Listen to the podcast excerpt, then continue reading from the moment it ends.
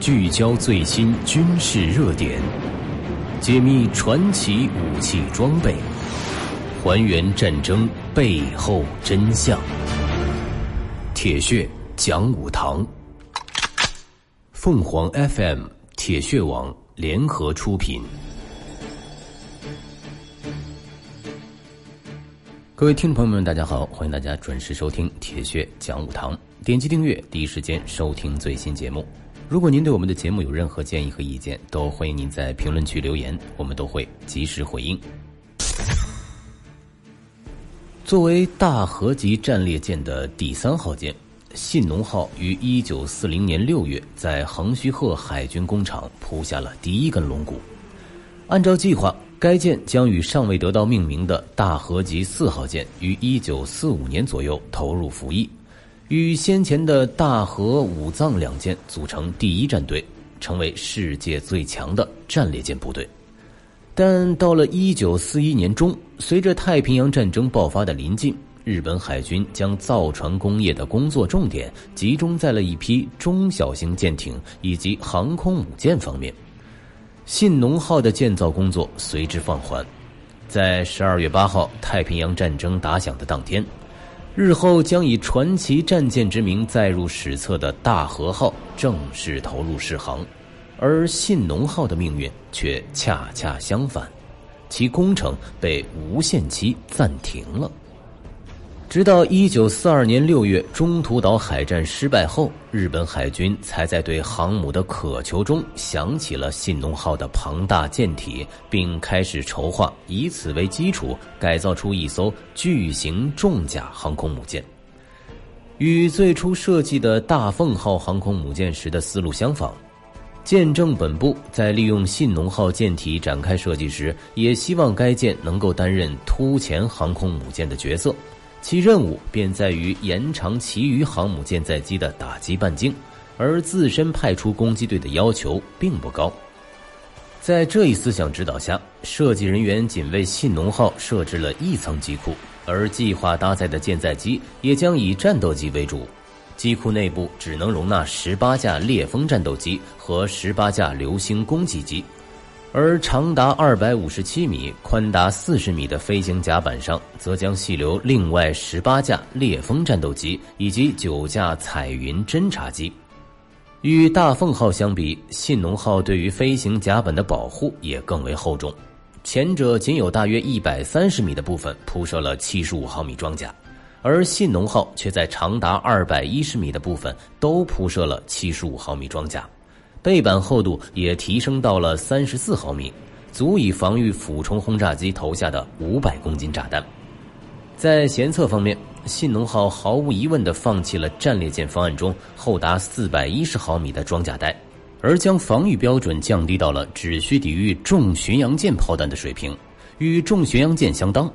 不过，与日本重巡洋舰厚度在一百毫米到一百四十毫米的装甲带相比。信浓号也不得不为防止重心过高而将装甲带加厚到了两百毫米，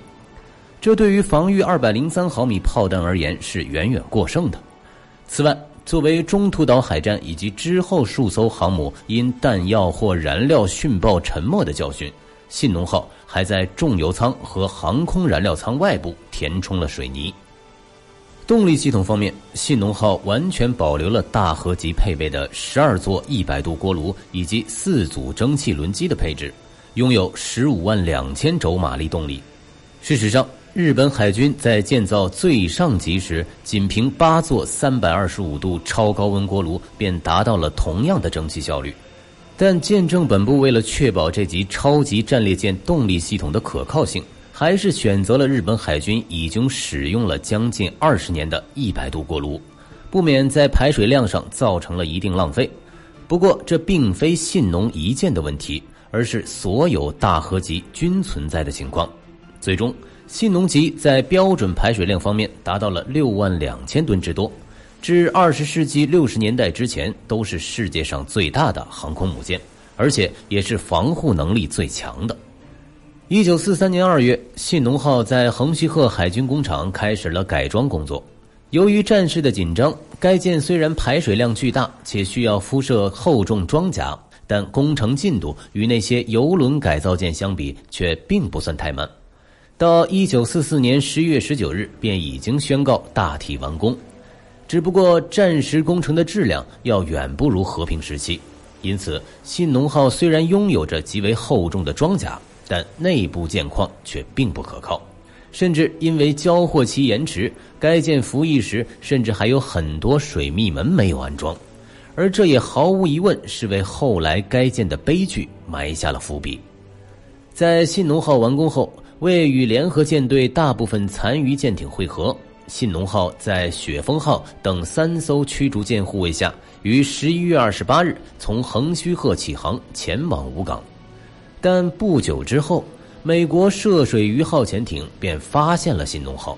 信浓号的舰长阿布俊雄大佐在通过雷达电波探测器得知有对方潜艇跟随自己时，由于担心遭遇美国潜艇群，而改为采取了 Z 字形运动，而这却正好给了潜艇追上自己的机会。次日凌晨三时十五分左右，信浓号终于遭到涉水鱼号攻击，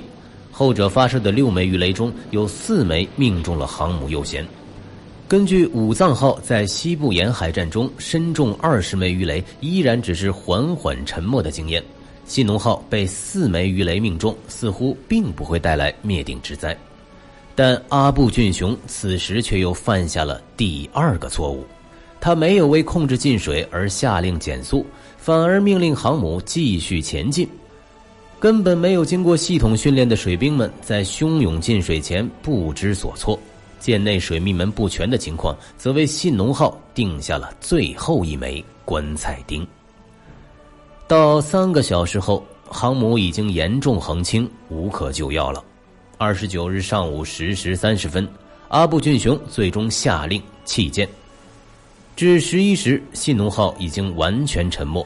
包括阿部俊雄本人在内，一千四百三十五人阵亡。在竣工仅仅十天后。这艘当时世界最大的航空母舰便被击沉，成为了史上最为短命的航母。本文音频为铁血网与凤凰 FM 联合制作，我们需要您的支持与关注。欢迎下载凤凰 FM 客户端，点评节目，分享观点。凤凰 FM 随时随地聆听世界的声音，最好的军事原创尽在铁血讲武堂公众号。本期编辑小智，播音大川，后期制作小智。